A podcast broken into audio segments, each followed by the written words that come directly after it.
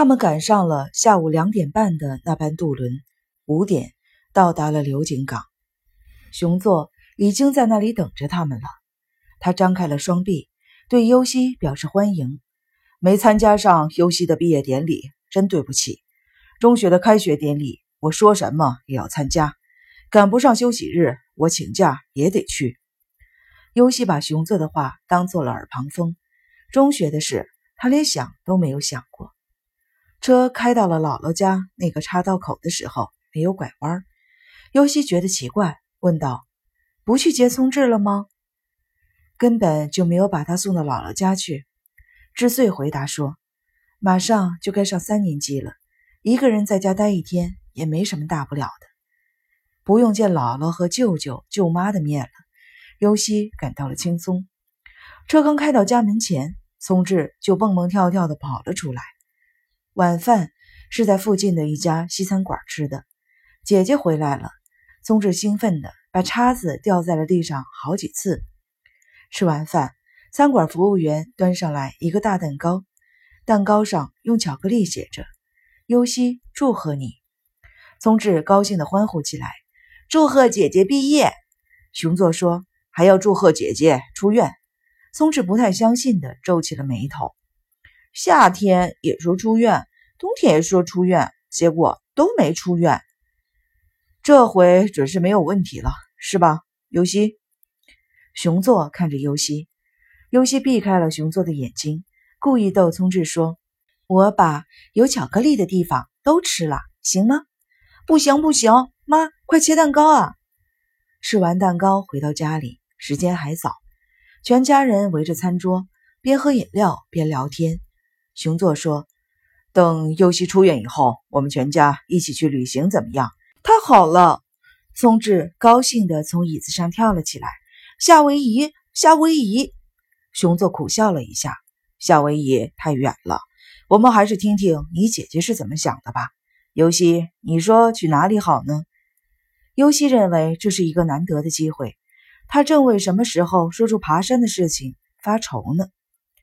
我想去爬山。熊座和聪智都愣住了。尤西迫不及待地说：“以前我也说过想去爬山的事，您不是同意了吗？”熊座满脸疑惑地说：“你是说石锤山？”尤西点头。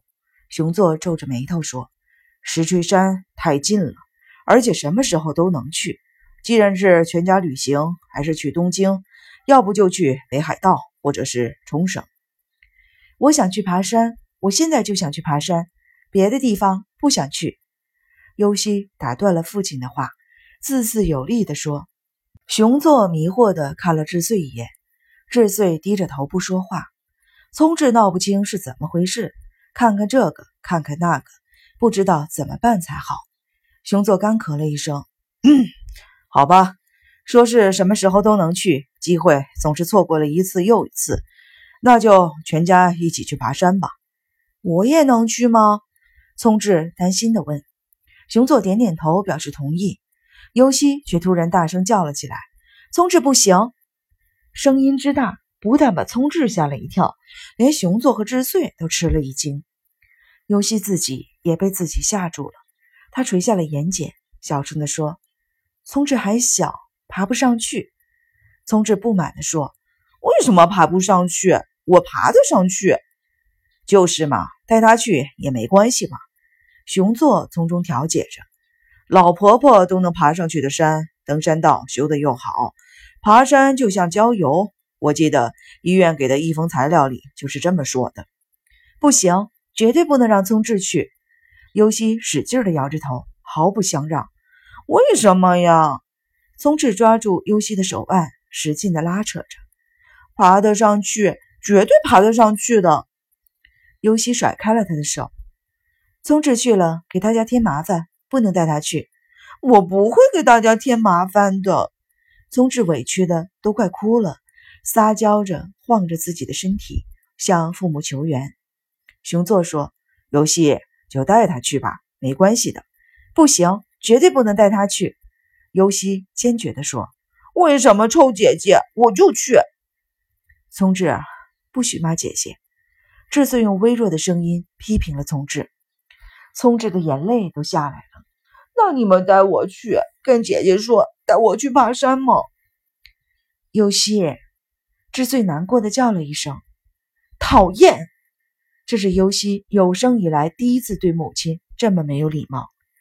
他谁也不看，只顾着一个劲儿的说：“聪智爬不上去，聪智不能去。”姐姐讨厌，不让我去，谁也别想去，我给你们捣乱。聪智把脸伸到了优西面前，做着鬼脸。优西浑身的血液一下子冲上了头顶，伸手就给了他一个大嘴巴。啪！一个枯燥的声音钻进了优西的耳朵。聪智瞪大了眼睛，父母也愣住了。优西只觉得浑身冰凉，紧接着又像火烧似的燥热。聪智哇的一声大哭起来，大声的叫喊着：“讨厌，姐姐讨厌！”跑到了二楼自己的房间里，砰的一声。关上了房门，尤西感觉到全身无力，靠在椅子上，后悔像一把锋利的钩子勾着他的心。尤西，你这是怎么了？你怎么打聪智呢？这可不像是你干的。熊座说。尤西的心更疼了，他的身体不能动，思想也停止了。过了好一会儿，才说：“不管怎么说，不能让聪智去。爬完山以后。”如果再去什么地方旅行的话，让我在家看家也行。父母都没有说话。妈，您跟我去是吧？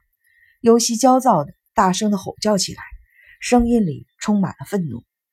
尤西生自己的气，恨自己做的太过分，怎么能动手打聪智呢？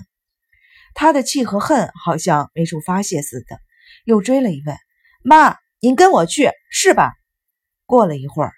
智穗才说：“是。”尤西又瞪着熊座，逼他表态。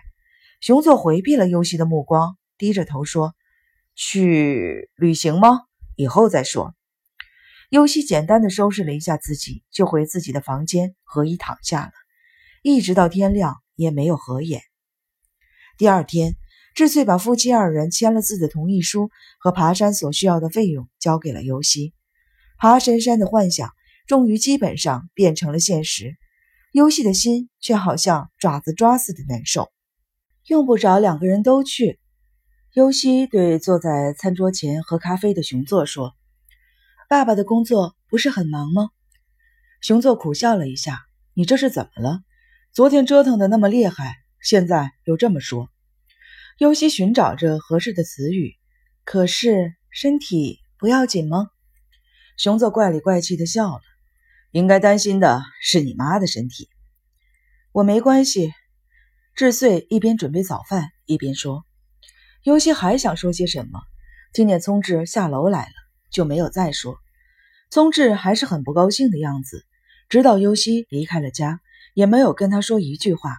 但是汽车发动以后，尤西回头从后车玻璃往后看的时候，看见聪智正站在二楼的窗口目送他呢。”尤西在渡轮上完成了医生给他布置的作业，作文里写着关于出院以后的事情，什么都没有考虑，但关于弟弟却写了很多。他说他以后一定要对弟弟好，一定要好好的爱弟弟，什么都让着弟弟，有什么东西都给弟弟，让弟弟生活的幸福。只有弟弟得到幸福，自己才能得到幸福。回到医院的第二天。尤西被小野和水尾叫到了诊查室，简单的谈了几句之后，水尾鼓励他说：“出院以后好好的上中学。”医院决定四月五日是尤西他们登山的日子，也是出院的日子。